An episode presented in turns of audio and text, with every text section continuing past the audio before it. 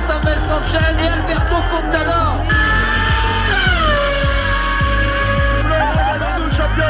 Il a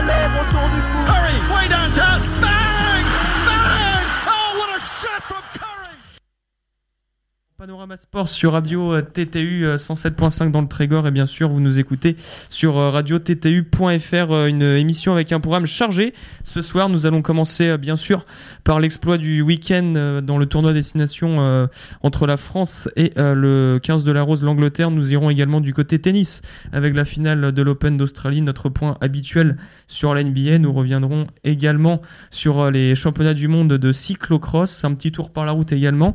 Et puis euh, nous finirons par euh, du Super Bowl et l'Enduropal du Touquet. Bref, un programme très chargé. Avec nous ce soir, Evan. Bonsoir Evan. Bonsoir Fabien, bonsoir à tous. Vivien est là également. Bonsoir Vivien. Fabien, bonsoir à tous. Bonsoir Maxime. Bonsoir Fabien, bonsoir à tous. Et puis euh, notre euh, réalisateur ce soir là qui est en train de faire mes muses avec sa console, euh, Valou. Bonsoir Valou. Mais bien sûr, c'est pas ma console. D'abord, c'est notre console. Bonsoir à tous. Et donc on va commencer à Vivien par l'exploit de ce week-end. Comme je l'ai dit, c'est la victoire du 15 de France sur le 15 de la Rose lors du tournoi Destination. C'était euh, dimanche en match d'ouverture euh, de cette première journée. Et oui Fabien, puisque le 15 de France a réalisé l'exploit de battre les Anglais en match d'ouverture du tournoi de destination dimanche au Stade de France. Pour le premier match de leur nouveau sélectionneur Fabien Galtier, les Bleus ont fait une première heure de jeu héroïque, menant 24 à 0, et oui, face au champ- vice-champion du monde en titre. Le néo-capitaine euh, Charles Olivo a marqué la rencontre de son empreinte en inscrivant deux essais. La réaction du 15 de la Rose aurait été trop tardive. Score final 24-17 pour l'équipe de France qui réalise le gros coup de cette première journée. À noter aussi la première cape en bleu de l'ex-Vantais Anthony Boutier.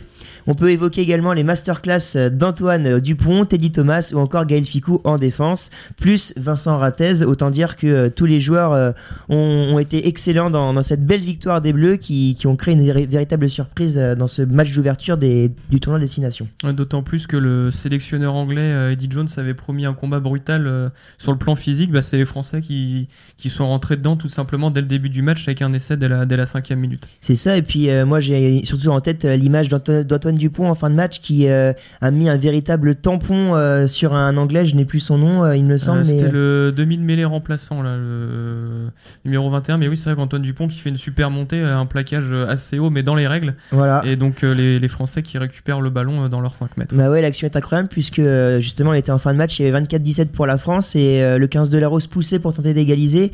Et il y a eu ce tampon donc d'Antoine Dupont dans les règles qui a sauvé les Français puisque le demi de mêlée anglais a été à 3 mètres de la ligne et allait inscrire un essai pour égaliser. Et euh, Antoine Dupont a réalisé euh, une action magnifique et à l'image d'ailleurs euh, du match des Français défensivement comme offensivement en, en défense, euh, il y a eu des phases défensives des Français assez exceptionnelles. On voyait les Anglais incapables de passer la ligne des 20 mètres euh, en défense tellement les Français étaient bien organisés.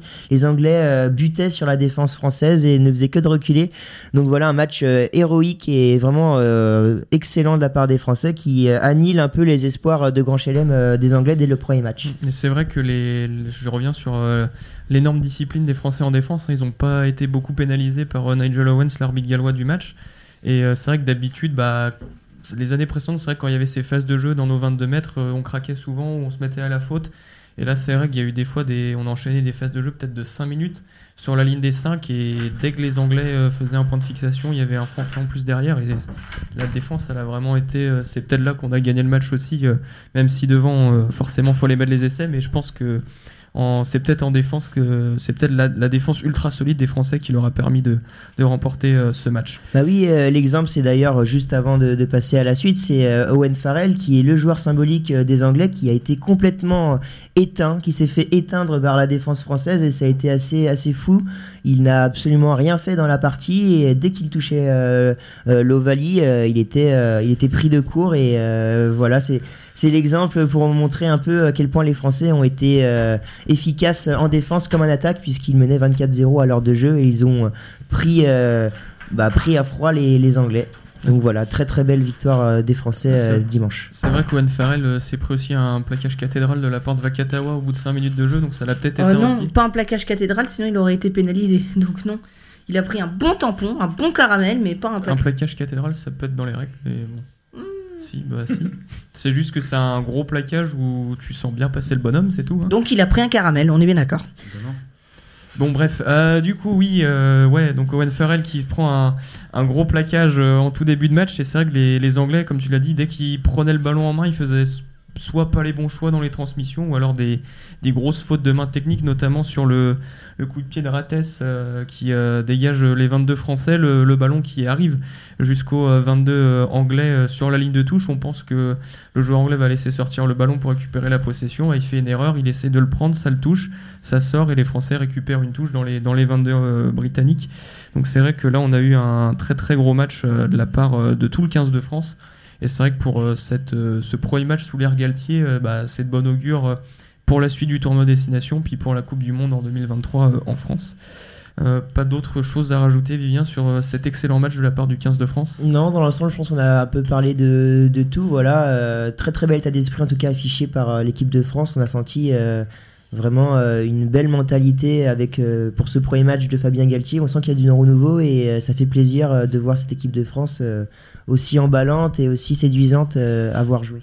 Avec du cœur, en tout cas. Ouais. C'est surtout ça le mot, avec du cœur. Elle a joué avec du cœur, cette équipe de France. Mais cette, Angleterre me fait penser, je sais pas vous, si vous aviez vu, ce- je sais plus si c'était en quart ou en demi, l'Angleterre-Nouvelle-Zélande de la Coupe du Monde, mais cette Angleterre me fait penser à la Nouvelle-Zélande en quart à la Coupe du Monde qui a fait un non-match complet, du, quasiment de la première à la dernière minute, si on accepte les 20 dernières minutes, qui a fait un non-match complet. Effectivement, pour euh, cette demi-finale de Coupe du Monde, c'est vrai que les, les, les Néo-Zélandais en Coupe du Monde avaient fait un, un non-match et là les Anglais en ont fait un euh, donc euh, dimanche au, Stade de France. Pour revenir sur les autres rencontres, le premier match c'était Pays de Galles-Italie, samedi une défaite très sèche de la part des Italiens, 42 à 0. Euh, ils ont tenu, on va dire, allez, 10 minutes et puis bon, bah, après ils se sont euh, écroulés. On peut peut-être aussi poser la question de la place de l'Italie euh, dans ce tournoi destination. Pourquoi pas la, la Géorgie par exemple qui pourrait les, les remplacer? Parce que Ouais, mais enfin, est-ce que ça ferait mieux la Géorgie Euh, Je suis pas sûr. Hein. parce que c'est vrai que les, les Italiens, à part euh, faire qu'on n'est pas dernier de ce tournoi et qu'on n'est pas la cuillère de bois, euh, ils servent pas à grand chose dans ce tournoi. Enfin, ils prennent des valises à chaque fois. C'est est-ce qu'on peut encore euh, dire qu'ils ont leur place dans le tour de destination Bah on verra bien puisque la, France euh, jouera contre ces Italiens justement le 8 février prochain pour le, second match euh, de ces phases euh, donc du tournoi de destination. Donc on sait qu'en tout cas l'Italie n'a jamais battu la France au stade de France. Donc euh, on verra on verra bien mais on sait bien que l'Italie est en tout cas euh, l'équipe la plus faible sur le papier euh, de ce tournoi de destination depuis maintenant plusieurs années. Et donc également l'autre match, l'Irlande a battu l'Écosse 19 à 12, un très beau match. Les Écossais fidèles à eux-mêmes, bien qui ont la possession, puis bah à 5 mètres de la ligne, un petit en avant, une petite faute de main, et puis les, Irlandais ont récupéré le ballon. Là aussi un, un beau match de rugby entre l'Irlande et l'Écosse. Donc euh, bah, je pense, je donne mon avis personnel là-dessus. Je pense que la France aura beaucoup de mal face à l'Irlande. Pour moi, l'Irlande est plus fort que l'Angleterre euh, dans ce tournoi destination, mais euh, même si on verra, puisqu'on s'attendait pas du tout à ce genre de, match de la part du 15 de France. Donc pourquoi pas aller chercher peut-être un grand chelem. On rappelle que la dernière victoire du 15 de France au tournoi destination, c'était en 2010. Donc bah, ça fait 10 ans, donc on aimerait bien faire retrouver un petit peu la victoire du côté français. Après, en parlant de l'Irlande, je pense que l'équipe la plus dangereuse pour ce tournoi, ce sera plus les Pays de Galles, puisque l'Irlande, nous les recevons au, au Stade de France. Donc, euh, forcément, je pense qu'avec l'appui du public, euh, il y aura plus euh, d'opportunités, en tout cas, de l'emporter. À l'inverse du Pays de Galles, qui a euh, écrasé l'Italie. Bon, ça reste l'Italie, comme on en a parlé, mais je pense qu'à domicile, le Pays de Galles est une équipe bien plus difficile à prendre.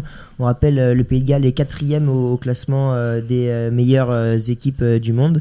Donc derrière nous, on est sixième maintenant, on a monté d'une place au classement. Donc euh, quoi qu'il arrive, on ne sera pas favori euh, pour se déplacer euh, là-bas et je pense que ce sera un match décisif pour voir si la France est capable de faire quelque chose dans ce tournoi. D'ailleurs, messieurs, j'avais une question. Est-ce que vous, vous pensez que la France a vraiment ses chances Ou comme Fabien disait, l'Irlande paraît plus fort Ou même toi, tu disais le Pays de Galles, Vivien. Est-ce que vous pensez que la France a fait partie des favoris Ou alors euh, elle est en, un bon outsider? Bah, je pense que euh, avant le match contre l'Angleterre, la question se posait pas puisque l'Angleterre était largement euh, favorite. Mais après ce match et après ce qu'a démontré la France, euh, en plus à domicile et avec cet état d'esprit, je pense qu'il se place maintenant hum, potentiellement en tant que outsider de la compétition. Il fait partie des prétendants en tout cas. Euh, je pense que ça risque d'être serré entre la France, l'Angleterre, euh, le Pays de Galles et l'Irlande, on en parlait. Et euh, je pense qu'il y aura des matchs serrés justement pour savoir qui remportera ce tournoi de destination cette année. Mais en tout cas, avec cette victoire de la France, je pense que ça a rebattu pas mal de cartes. et on risque d'avoir un tournoi assez serré et assez intéressant à suivre cette année. Ouais, bah, c'est pareil, hein, je vois le 15 de France pas en ultra favori, mais en bon outsider derrière pour aller créer la surprise, parce que ça reste une surprise si le 15 de France remporte Bien ce tournoi sûr. destination. Mais euh, c'est vrai que bah, là, on a, des, on a un bon espoir euh, par rapport à ce qu'ils ont montré, le très beau visage qu'ils ont montré euh, dimanche. Valou, une petite intervention. Euh, bah, écoutez, est-ce que la France est favorite? Je pense que c'est de toute manière trop tôt pour le dire. On a vu qu'un match de toute manière. hein, Il faut attendre. L'Italie, on pourra pas les juger sur l'Italie parce que l'Italie étant l'adversaire le plus faible de l'équipe de France. euh, voilà. Moi, Trop tôt j'attends. pour le dire. Après, c'était le match. euh, Enfin, tous les ans, le tournoi de destination, le match qu'on attend le plus, c'est le France-Angleterre. Et le fait d'avoir gagné comme ça, avec la manière, ça pose quand même des bases. Et euh, je pense quand Ouais. même que c'était un match décisif, euh, décisif dès le départ. Donc. euh, donc quand même, je pense que ce match peut lancer une dynamique côté français comme négative côté anglais. Donc je pense quand même qu'il laissera des, des marques pour la suite de la compétition quoi qu'il arrive. Mais on a des bons petits jeunes quand même. hein. Le petit Rattez, euh, super. Bon, par contre, j'ai encore quelques réserves sur Teddy Thomas de l'autre côté défensivement. Mais c'est tout. Moi, je pense que tu es le seul à avoir des réserves ici. hein. Ah je oui. pense que. Mais bon, non, il a fait un très bon match, euh, Teddy Thomas. Il a fait un bon match, effectivement, mais il rate quand même un plaquage sur le deuxième essai anglais. Donc, euh, Sur le- effectivement. Sur le deuxième essai, tout le monde se fait prendre de toute façon. Donc, euh, Mm. c'est un petit peu une faute collective sur le, le deuxième essai euh, anglais. Mais donc voilà, on a fini cette page du 15 de France masculin, puisqu'il y a aussi un tournoi destination féminin. Et bien là, les Français se sont inclinés 13 à 19 dans les derniers instants de ce match. Là aussi, un très beau match de rugby. Les Françaises ont, ont bien résisté. Elles n'étaient pas loin de, de créer l'exploit. Et puis, euh, c'était samedi soir. Les U20 masculins, eux, ont perdu dans les ultimes secondes euh, face euh, justement au ce même 15 de la Rose. Une défaite 24 à 29. Donc euh, voilà, les deux premiers crunchs, les Français et Françaises, étaient passés pas très très loin de l'exploit. Les garçons derrière ont été, ont été confirmés les, bonnes, le, bon présage qu'avaient donné bien les autres équipes. Vivien, il y avait aussi des matchs de championnat ce week-end en Pro D2. Le RC Van continue sa série d'invincibilité à, à domicile. Oui, puisque vendredi soir, euh, les Vantais ont battu Aix-en-Provence 16 à 6 à, à la Rabine. On le sait, les, joueurs euh, sont invaincus depuis maintenant plus d'un an euh, à domicile sur leur terrain. Les joueurs de Jean-Noël Spitzer restent sur une série de 4 victoires sur les 5 derniers matchs. Prochaine rencontre le 14 février prochain contre Biarritz, actuel 6ème. Ce sera un match intéressant puisque euh, Van est 7ème actuellement et euh, ça risque d'être un match déterminant pour la suite de la saison puisque euh, les deux équipes jouent euh, la place pour accéder euh, aux playoffs. D'accord, bah merci beaucoup Vivien pour euh, clôturer cette page rugby. Euh, nous continuerons bien sûr à suivre le RC Van et le 15 de France pendant ce tournoi des destinations euh, tout au long de, ce tournoi. On va aller maintenant du côté du tennis puisque Novak Djokovic a remporté l'Open d'Australie dimanche. Evan, c'est le huitième titre à Melbourne pour le Serbe. C'est ça, alors en effet ce dimanche il a, il a dominé Dominic Thiem dans un match un peu dantesque, assez long, qui a duré 3h30 si je me trompe pas dans ces eaux-là. Euh, Émile. six- euh, donc 6-4, 4-6, 2-6, pardon, 6-3, 6-4. Euh, il devient le premier joueur euh, de l'histoire de la compétition à remporter l'Open d'Australie euh, dans trois décennies différentes, puisqu'il a gagné dans la décennie 2000, dans la décennie 2010 et donc forcément dans la décennie 2020. Euh, il, ga- il glane par, euh, par ailleurs euh, un 17e titre du Grand Chelem, où il est à trois pe- petites longueurs de Roger Federer. Est-ce qu'il est capable de revenir?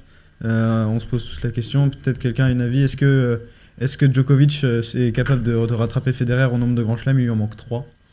Euh, ça reste à voir. Après, on sait que Djokovic est le meilleur joueur actuellement sur la planète tennis, même s'il a largement été euh, contesté dimanche contre Dominic Thiem. C'était un match vraiment très très disputé. Je me demande d'ailleurs, moi qui étais devant mon ordinateur, comment il a fait pour revenir, parce que Thiem avait pris, pris l'ascendant dans la rencontre après avoir justement gagné les deuxième et troisième sets. Et puis derrière, on ne sait pas comment, mais Djokovic, ça reste solide et euh, avec euh, le mental et avec cet aspect, ce, compétiteur euh, hors norme, il a réussi à, complètement renverser les choses et à finalement s'imposer en breakant à deux reprises Dominic Thiem.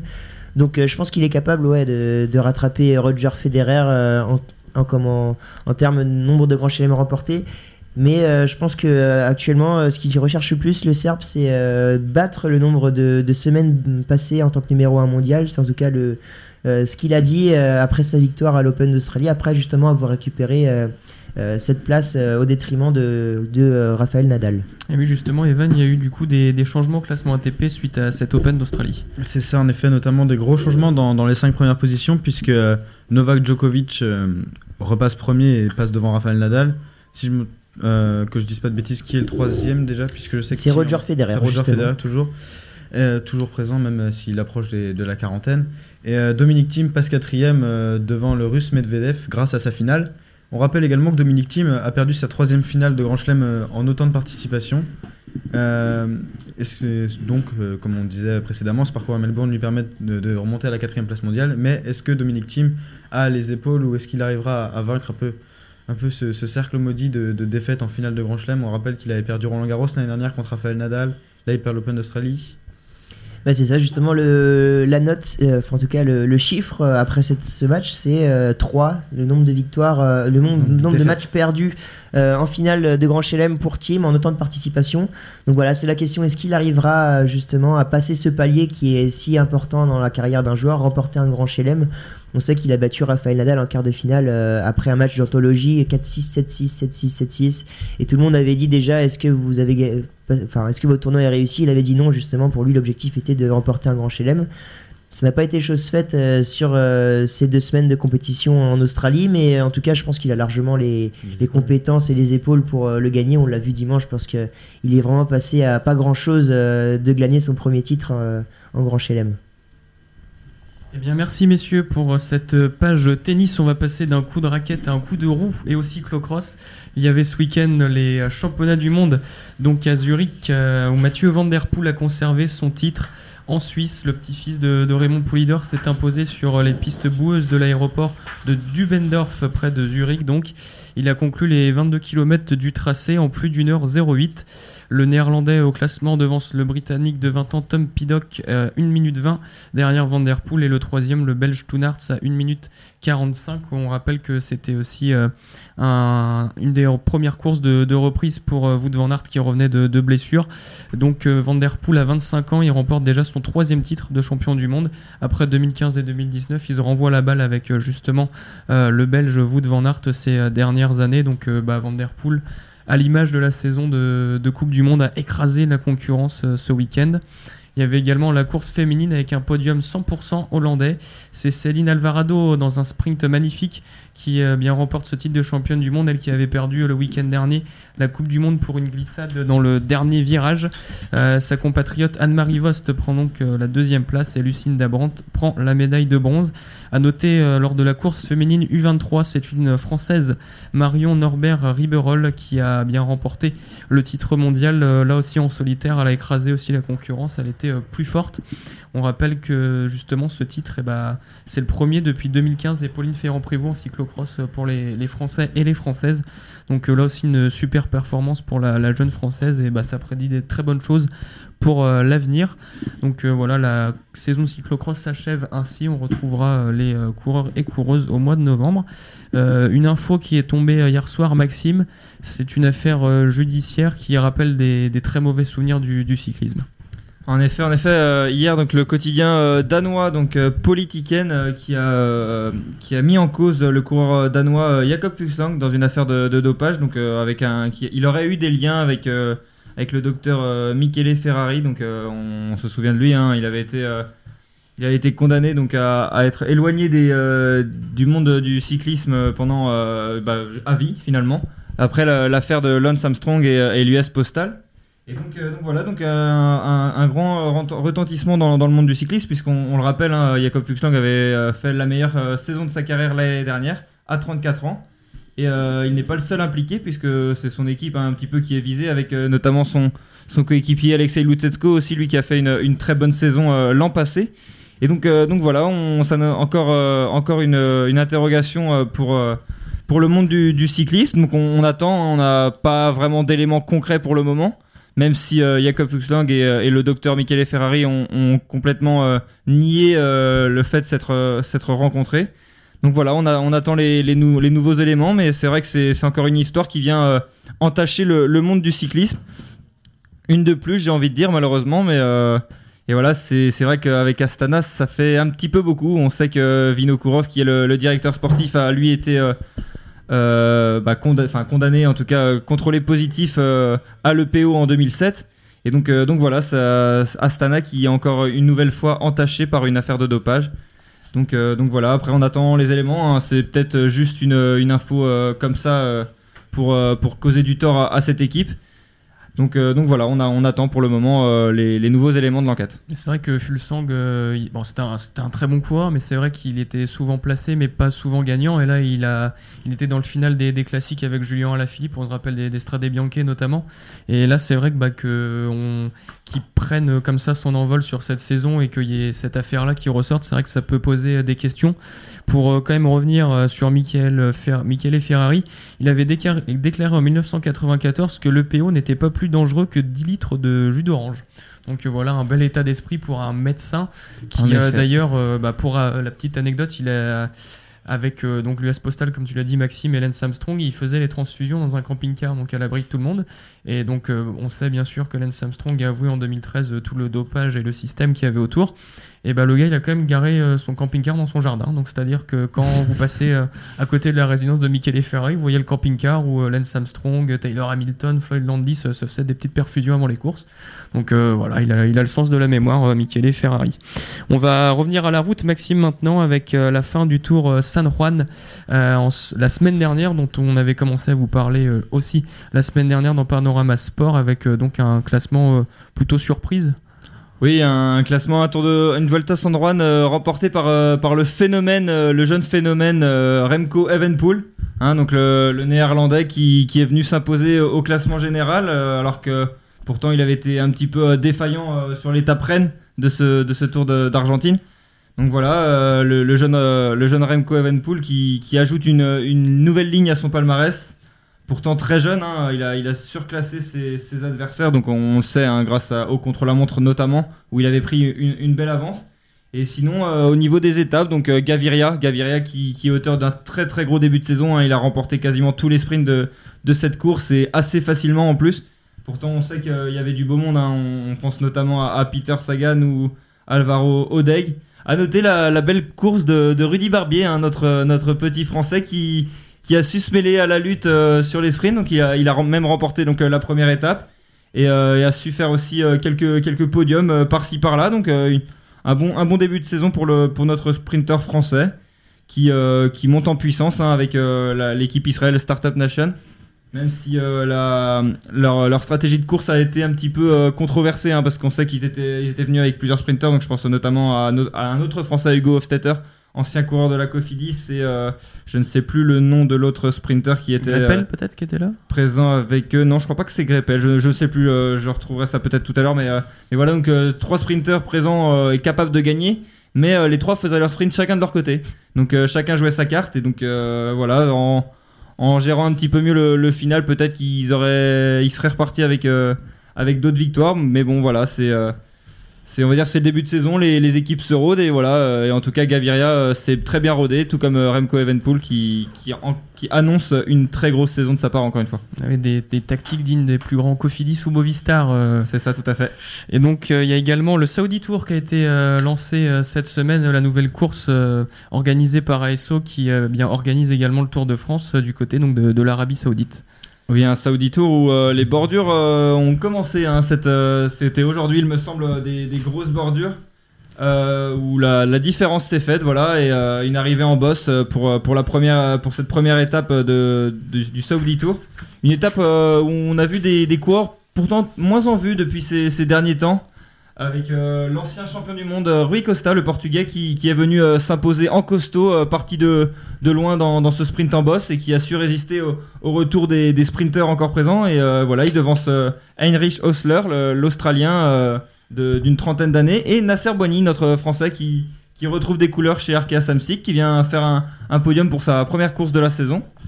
Donc, donc voilà, Nasser Boigny qui, qui semble avoir retrouvé les jambes dans, cette, dans sa nouvelle équipe. Donc voilà, on espère, euh, on espère pour lui que, que tout va bien euh, se passer pour la suite. Et donc euh, demain, Rui Costa essaiera de, défendre son maillot dans une étape un, petit peu du même profil, un petit peu vallonnée. Et on espère voir une nouvelle fois des, bordures comme aujourd'hui pour, pour animer cette course. Ouais, c'est vrai, Nasser Boigny dans le sprint en côte qui a quand même bien résisté, qui, a- qui aura même peut-être pu revenir. Mais c'est vrai qu'on voit un Nasser Boigny très solide en, début de, ce début de saison, en tout cas dans des, dans des sprints longs. En effet, parce que pour voir euh, Rui Costa euh, l'emporter, c'est que c'était pas un petit faux plat, hein, parce que clairement, euh, Rui Costa, c'est pas, pas le meilleur sprinter du peloton, même s'il se débrouille. Un sprint massif, il ne serait pas là, et là, voilà, un sprint en côte où Nasser a su résister. On sait très bien qu'il qu'il arrive à, passer ce genre de taquet, notamment pour, pour une arrivée. Mais, mais voilà, ça fait plaisir de, le voir à, ce niveau, et on espère que ces années euh, Cofidis sont oubliées et qu'il va repartir de l'avant. Je pense que lui les a oubliés en tout cas. Voilà, merci Maxime pour cette euh, page vélo. On va passer maintenant à notre euh, page habituelle, c'est notre page NBA.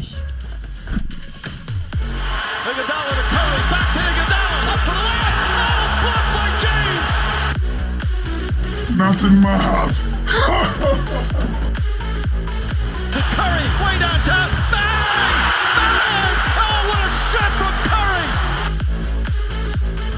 Cleveland! This is for you!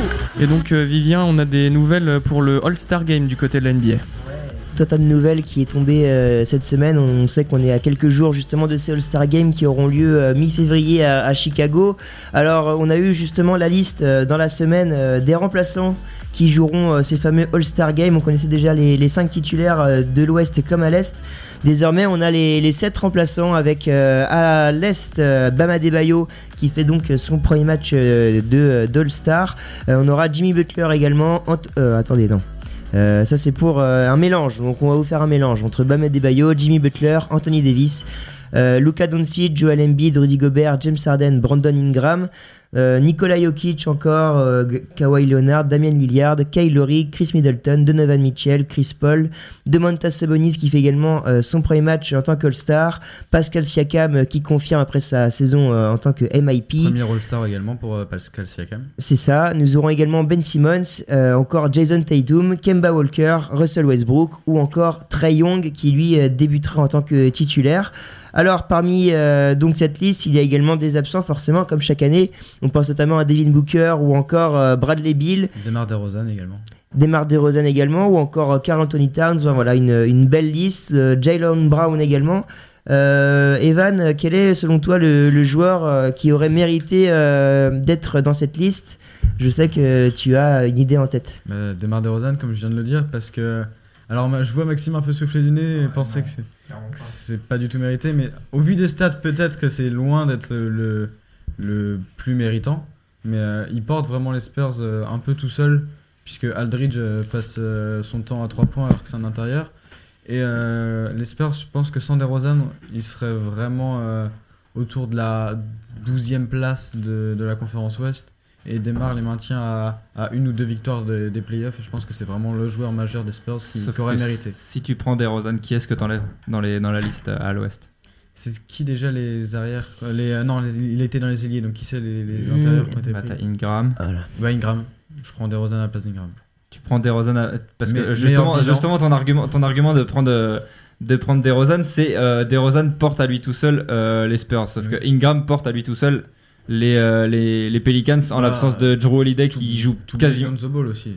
Lonzo Ball, il est là, mais tu peux tu peux pas euh, dire que il porte euh, que DeRozan porte les Spurs tout seul, alors qu'il a Aldridge à côté. Même si Aldridge fait pas la saison de sa vie, il fait autant voire plus le taf que Lonzo Ball. Donc je pense je pense que clairement Ingram fait une saison statistiquement et au-dessus et en plus a le même apport voire si ce n'est plus que euh, DeRozan aux, aux Spurs. Je pense que Ingram euh, justement DeRozan il est en plus DeRozan est un joueur un peu moins médiatisé certes. Je pense que ça joue aussi dans la, dans la balance.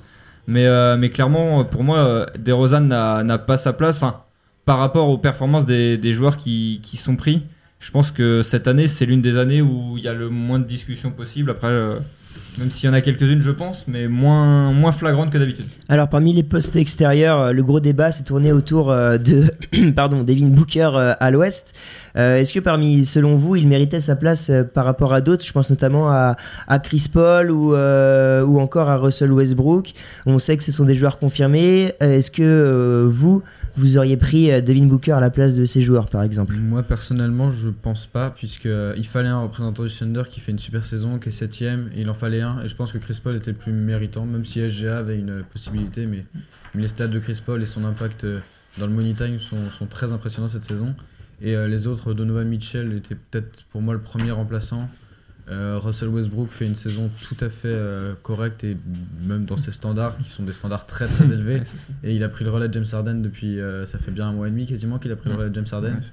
Damien Lillard en ce moment c'est peut-être le joueur le c'est peut-être le MVP de 2020 puisque euh, il tourne il tourne à 45 points de moyenne depuis 2020 ça commence à, à- à chauffer très fort du côté de, de Portland et je crois que j'ai fait le tour des arrières si je me trompe Clairement, ouais, clairement, moi je, je reviens, je rejoins, je rejoins Evan sur, sur ce point. Je pense que Booker, certes, il a des, des stats, euh, des stats folles, mais euh, en termes de, de résultats euh, d'équipe, déjà, je pense que c'est compliqué de mettre un, un genre de, de phénix au vu du bilan euh, cette saison, même si c'est beaucoup mieux que, que ça ne l'a été. Et puis, et puis ceux qui sont en face de lui, les Chris Paul, ont- Chris Paul, je pense que c'est celui qui a peut-être été le plus controversé par rapport à Booker, alors que Chris Paul, clairement. C'est pas, c'est loin d'être le joueur que je préfère, mais pourtant cette année on peut, on peut rien dire. Il a, il, il apporte quelque chose. C'est vraiment euh, le leader de cette Mm. équipe de, de, de cette, de cette équipe et, euh, et clairement euh, il, il- il bonifie ses, ses coéquipiers. On voit avec avec Shai Gilgus Alexander qui, qui fait une, une saison remarquable grâce aussi à, à Chris Paul qui qui n'hésite pas à se mettre un petit peu en retrait derrière lui pour, pour l'aider à, à faire des, des matchs, des matchs fous. Et donc, euh, donc voilà, je pense que Devin Booker, certes, c'est dommage qu'il y soit pas, mais voilà, il faut, il faut un nombre de joueurs et malheureusement, il fait, c'est le joueur de trop. Après, on sait, il sera peut-être aussi, hein, on sait très bien qu'il y a souvent des, des blessures euh, malheureuses juste avant le, le- le All-Star break et, et c'est possible que, que Devin Booker euh, soit pris en cas de blessure. Donc, ça se trouve ça sera Demar DeRozan pour mon plus grand plaisir non. Franchement, ça me, ça me choquerait que ça soit DeRozan qui soit pris, mais bon, après, euh, c'est pas, de toute façon, c'est pas moi qui, qui choisis, mais voilà. Il y a un vrai Alors, débat avant de passer à la suite, euh, justement, je vais vous proposer un autre débat, un dernier à l'Est avec euh, les postes extérieurs également. Les absences sont Bradley Bill et Zach Lavigne principalement, au détriment donc euh, de. Alors, je vais, les, retrouver. On a Ben Simmons, on a Chris Middleton et Kyle Lowry. Pareil, messieurs, est-ce que vous auriez euh, mis Zach Lavine ou, Bradley Bill à la place de ces trois joueurs? Alors moi je pense pas, puisque euh, Bradley Bill, même si... En fait, la question c'est est-ce qu'on privilégie l'individu, euh, qui est Bradley Bill, qui est sûrement le meilleur arrière de l'Est, si on prend le joueur intrinsèquement parlant? Mais le souci c'est que le bilan collectif de Washington est très en deçà, euh, à l'image de celui des Bulls aussi, euh, c'est peut-être pour ça que Zach Lavine n'a pas été pris. Donc euh, moi je trouve qu'il n'y a, pas- y a pas du tout d'insulte envers Bradley Bill, comme il a pu le dire euh, sur les réseaux sociaux. C'est ça. Euh, et que Kyle Lowry est le lion de Toronto, que Ben Simmons c'est un All-Star confirmé, même si c'est que sa deuxième saison. Il a prouvé en l'absence de Joel Embiid que c'était un All-Star en puissance et qui méritait sa sélection. Et Chris Middleton c'est le bras droit de, de, de Giannis Antetokounmpo à, à Milwaukee. Et en plus il a des pourcentages qui sont dingues. Euh, il met à peu près 22-23 points par match tout en faisant quelques passes, quelques rebonds. Je vois pas d'injustice dans, dans la sélection de, dans la non-sélection de Bradley Bill de Zach Lavine. Maxime? Moi, déjà, je pense qu'entre les deux, de toute façon, entre Bradley Bill et Zach Lavine, celui qui méritait le plus, c'était Bradley Bill. Il est régulier depuis le début de la saison, il met des cartons quasiment à tous les matchs. Après, il a manqué beaucoup de matchs quand même. Ouais, euh, il, a Bill. manqué, il a manqué beaucoup de matchs et je pense que c'est ça qui a joué aussi. Et il a aussi été victime du fait que, que les, Bucks sont un bilan, euh, un, beau bilan et que voilà, il fallait deux représentants des Bucks. Parce que je pense que avec un, petit peu moins bon bilan, je pense que Middleton euh, était pas pris et c'était euh, c'était Bradley Bill qui, qui, qui, prenait sa place. Que clairement, pour moi, pour moi, Bradley Bill aurait, aurait dû y être à la place de Middleton parce que Middleton, c'est certes le bras droit de, de Giannis, mais je pense que il est pas, enfin, sans Middleton, les Bucks peuvent gagner, alors que sans Washington, certes, ils gagnent pas beaucoup, mais sans t'enlèves Bradley Bill, je pense que Washington aura le pire bilan de la ligue, je pense. Moi, moi, je trouve que la question se posait plus avec des joueurs comme Kyle ou Ben Simmons qu'avec des joueurs comme euh, Chris Middleton. Je trouve personnellement. Parce que Middleton, quand tu compares les stats, juste les stats pures, euh, Kyle a des stats qui sont euh, à l'image d'un Chris Paul un peu dans la moyenne, c'est-à-dire qu'il est autour de 17 points. Il y a une petite dizaine de passes, je sais pas s'il les a, il doit, il doit être Environ 8, 7 9, passes, ouais. Un peu moins, c'est 7. Mais en fait, c'est l'impression visuelle que donne Lowry plus que, Mm, que les stats. Kylery, ouais, voilà, c'est ça, c'est qu'il l'a montré en, en- quand il y a eu l'absence de, de Pascal Siakam euh, pendant, quelques, pendant quelques semaines. Je, Kylery a clairement montré que c'était lui le leader, même si euh, statistiquement c'était euh, c'était Pascal Siakam. Il a montré que c'était lui le leader, c'était lui qui le métronome de cette équipe euh, des Raptors. Et euh, voilà, je pense que Kylery était titulaire indiscutable, enfin, était dans cette All-Star Game indiscutable. On peut dire que c'est sa cam ou pas? Tu sors, tu sors. On, Tout de on a suite. connu mieux On de, a de connu ta mieux. part, euh, Fabien, mais, euh, mais bon. Une dure journée apparemment, Fabien, aujourd'hui. hein. Très longue journée, très longue journée. Ça, ça, ça se ressent dans, ton- dans tes blagues, mais bon, on, on espère que tu feras mieux d'ici la, la fin de, de l'émission. Ça sera le cas, ça. sera T'as le encore cas. 25 minutes pour te rattraper. Hein. Je t'ai pas entendu, Valou. Il y a des problèmes techniques ce soir, on ne, on ne t'entend pas de l'autre Je côté. de dis, tu as encore 25 minutes pour te rattraper.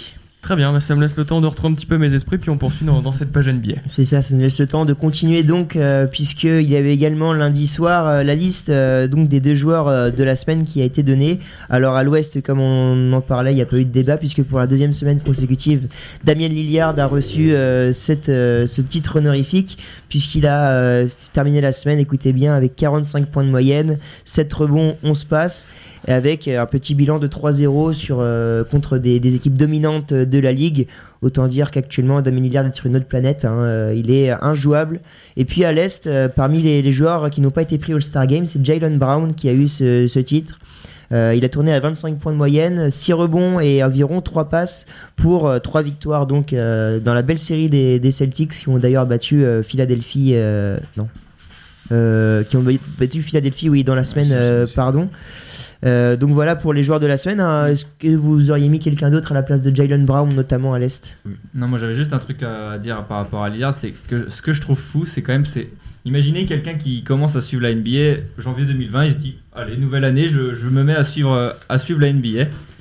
Et ben imaginez-vous que quel- quelqu'un qui suit la NBA depuis janvier 2020, il se dit bah Lillard au final c'est un match comme un autre tous les soirs, c'est ça, tous les soirs, tous les soirs, tous les soirs, carton sur carton.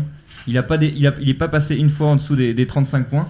Donc c'est un, un truc de fou. Et puis euh, cette semaine, voilà, il est le joueur de la semaine. Bon, bah, voilà, tu as dit ses stats, euh, Vivien. Et en plus de ça, ils ont quand même euh, battu trois équipes, pas n'importe lesquelles. Il a battu les Lakers et Utah notamment. La troisième, je sais plus qui c'est, j'ai oublié le, nom de la troisième. Mais, mais voilà, Lillard, il est clairement en train de, montrer, de préchauffer avant les, en, en amorce des, des playoffs. On, disait il y a quelques, on disait il y a quelques semaines justement, euh, est-ce que les, Blazers iront en playoff? Clairement, si, si continue, à, continue comme ça, euh, ils, ils- y seront. Et, euh, et puis, bah, au détriment peut-être de- des Spurs d'Evan. Et oui, puisque les Spurs jouaient notamment euh, cette nuit, il y a eu plusieurs matchs euh, dans la nuit de lundi à mardi, notamment les Spurs qui ont battu, ont été battus de, de très très peu au Staples Center face aux Clippers, et dans les autres matchs de la, de la nuit. Alors, euh, Evan, qu'est-ce que ça a donné? Alors c'est ça, tu disais les Clippers Antonio, t'as pas donné le résultat, ça fait 108, 105 pour, euh, pour les voiliers, si on traduit Clippers. Euh, Faut pas Ah, traduire ça. mais bien sûr. on va arrêter les vannes, peut-être, c'est peut-être mieux. Euh, Charlotte qui s'incline à Orlando 112 à 100. Euh, Cleveland qui perd contre les Knicks 139 à 134. Washington euh, qui s'incline contre euh, Golden State 117 à 125. Les Pacers qui s'inclinent à Dallas avec un énorme Porzingis qui met 38 points. euh, 103 à 112. Les Hawks qui s'inclinent, donc comme tu disais par rapport à Jalen Brown, face à la belle série des Celtics 115 à 123. Euh, 119 à 97 pour les Nets face aux Suns. Le Miami qui écrase Philadelphie 137 à 106. Euh, Notez un gros gros match euh, de Jimmy Butler, auteur de 38 points également. En, 30 Il y a en noté 3 quarts temps d'ailleurs. En ce moment, Philadelphie, c'est pas la grande forme. hein, euh, ils, enchaînent les, ils enchaînent les défaites. Embiid n'est plus euh, forcément le, le joueur qu'il a été il y a, il y a- en début de saison. Et là, il a, il a beaucoup de mal. Ça se ressent dans le jeu. Et euh, Tobias Harris ne, ne marque plus euh, les, euh, les 25-30 points qu'il marquait par match. Ben Simmons, bon, il, il fait toujours son, son taf, mais voilà, quand, quand à côté de lui, ils ont du mal à marquer les points, à avoir de l'impact, ben, ils ont du mal. Et puis, clairement, contre une équipe qui, qui défend contre Miami, euh, c'est compliqué, c'est encore plus compliqué de marquer. Donc, euh, donc voilà, c'est Philadelphie va devoir euh, se réveiller. Je pense que le, All-Star Game va aussi faire du bien. Ça va permettre de, reposer quelques joueurs, même si bon, ils en ont deux qui, joueront. Mais, mais ça va faire un petit break et, ça peut peut-être leur faire du bien pour, pour la dernière ligne droite avant les playoffs. La stat justement euh, de, des Sixers, c'est qu'une- c'est que c'est une équipe à, à deux visages, puisqu'à domicile c'est solide avec 22 victoires pour euh, deux défaites. Et à l'extérieur en revanche c'est tout le contraire, puisque les Sixers tournent avec un bilan de 9 victoires pour 18 défaites à l'extérieur. Autant dire qu'il y a un souci avec les transports cette année à Philadelphie. C'est ça. Et juste pour finir sur la page score, euh, Memphis qui conserve sa 8ème place euh, avec une victoire 96 à 82 contre Détroit. Euh, et Sacramento qui vient euh, battre euh, Minnesota 113 à 101. Très bien, merci Evan donc pour les scores de la nuit. Moi j'avais un petit débat à faire avec vous messieurs, c'est sur Zion Williamson qui après ses dix premiers jours en NBA quand même réalise de très bons euh, débuts, très prometteurs puisque le joueur euh, tourne actuellement avec une moyenne d'environ 20 points euh, de moyenne pour 26 minutes de jouer et puis il a notamment la nuit dernière fait un double-double avec plus de 20 points inscrits et donc euh, 11 rebonds. Vos avis sur ce début assez fracassant de Zion, on s'y attendait et on est très content de le voir sur les, les terrains NBA. Votre avis, est-ce que vous pensez que il comment bah votre avis tout simplement, euh, messieurs. Euh, non, mais justement, on avait eu un débat juste avant, euh, les deux, deux, trois jours avant euh, son premier match en, NBA, justement, avec, euh, bah, je crois que c'était avec Evan, si, si je me trompe pas. Et euh, justement, on en discutait, on disait, est-ce que vraiment il va, il va être à la hauteur de, de- des attentes euh, qu'on a, qu'on a envers lui? Et clairement, euh, et clairement, et clairement, bah, je pense que voilà, il, répond présent, il, marque ses points, il marque ses, il prend ses rebonds, il fait ses passes. Pour un joueur qui, qui a quasiment pas joué euh, pendant, euh, pendant un an, je pense que je pense que voilà Zion est en train de en train de prouver, en train de de montrer que, que ça sera un, futur grand de, la NBA. Et donc euh, je sais pas si toi Evan euh, ça t'a fait un petit peu changer d'avis sur sur ce que tu ce que tu disais mais mais voilà pour moi je pense que je suis un peu je suis convaincu de, de ce que de ce que je pensais au départ. Ouais, bah, comme tu disais, pour, encore une fois, j'aurais dû mieux fait de me taire là-dessus, puisque j'avais dit que Zion ne tiendrait pas en NBA et qu'il était trop lent pour, euh, pour affronter ses adversaires. Bon, on a vu que, mon analyse prophétique était, était un peu erronée, on va dire, euh, puisque depuis euh, les, 10, les, 12 jours, les 10 jours qu'il a passé en NBA, alors c'est pas encore tout à fait tout à fait niveau technique. Il a quand même tendance à, bah en fait c'est très paradoxal puisque parfois il est capable de, de se retourner au poste et de faire des, des, des trucs très smooth et magnifiques. Et des fois il est capable de d'enfoncer des joueurs, euh, de taper trois fois le cercle, de reprendre la balle et d'aller marquer. Mais euh, il y, a, des choses qui se dégagent de ce joueur-là. Il a une euh, il a une impression visuelle quand on le regarde jouer qui est très impressionnante. Où, euh, parce que c'est un, on, on va pas se mentir, on dirait un cube un peu sur le terrain. Il est immense par rapport. non mais c'est vrai. Tu rigoles peut-être, Maxime, mais il a une, il a une impression visuelle. Oui, c'est un physique euh, jamais vu en NBA puisque euh, faire 1m98 pour 130 kg c'est assez inédit en tout cas en termes euh, de physique. Fabien, attention, j'ai peur de ce que tu vas nous dire. Du coup, s'il ressemble à un cube, il a un jeu carré ou pas? C'est pas fou toujours. Bon bah désolé mais je te coupe le micro, c'est fini pour toi. hein. T'as usé tes deux jokers, c'est fini. Hein. C'est 3 ici, c'est 3 normalement. J'ai droit à 3 jokers. Je t'entends pas. J'ai droit à 3 jokers normalement. Je t'entends toujours pas. non vas-y, t'as le droit. À Allez, t'as le droit à une troisième et si ta troisième est nulle, euh, franchement euh, next. Voilà, en tout cas, euh, les, les Pels affichent un beau bilan, ou en tout cas euh, sont mieux maintenant dans la conférence Ouest, puisqu'ils sont actuellement sur un bilan de 20 victoires pour 30 défaites.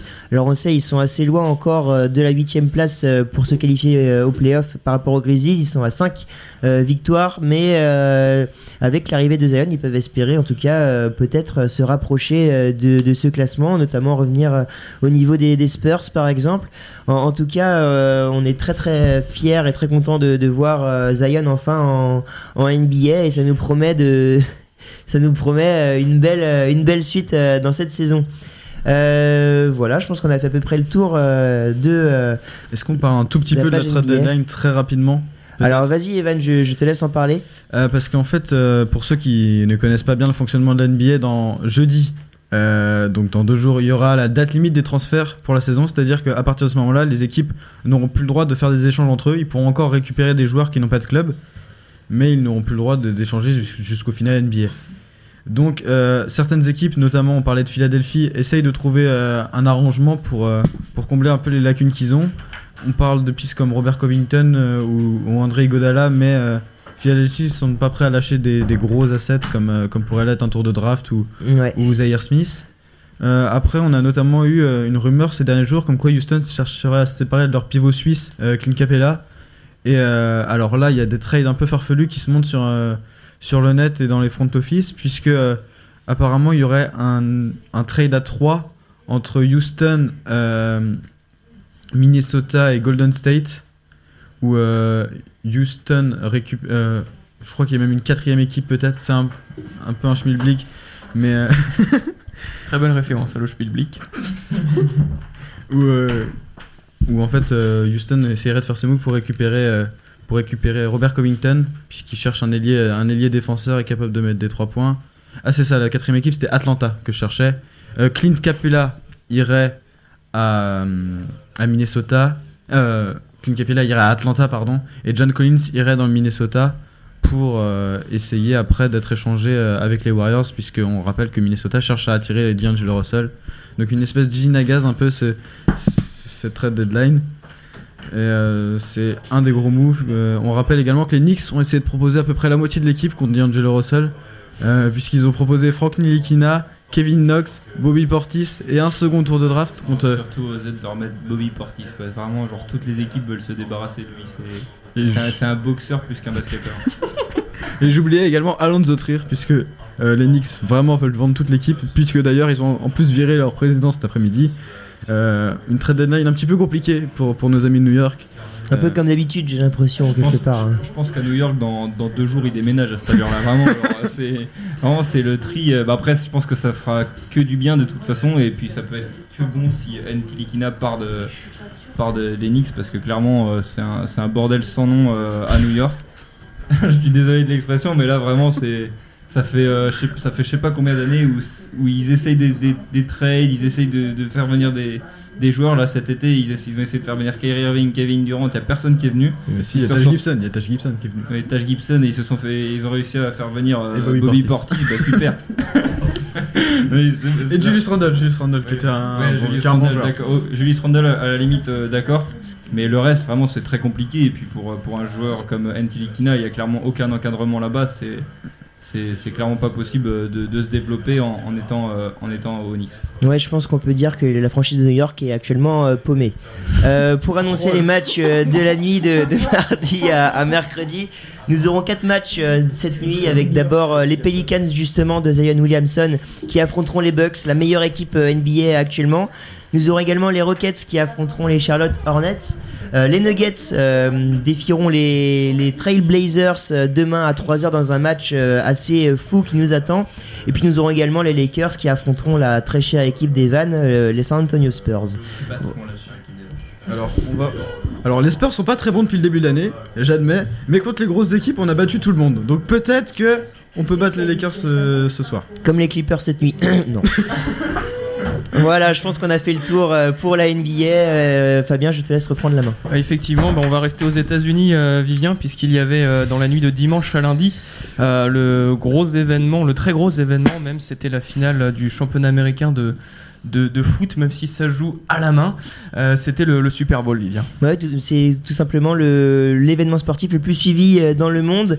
Euh, les calendriers NBA d'ailleurs adaptés pour que tout le monde puisse, puisse suivre ce match. Alors finalement, ce sont les Chiefs de Kansas City qui sont sortis vainqueurs de la finale du championnat de football américain face aux Niners, euh, 49ers euh, de San Francisco, 31 à 20.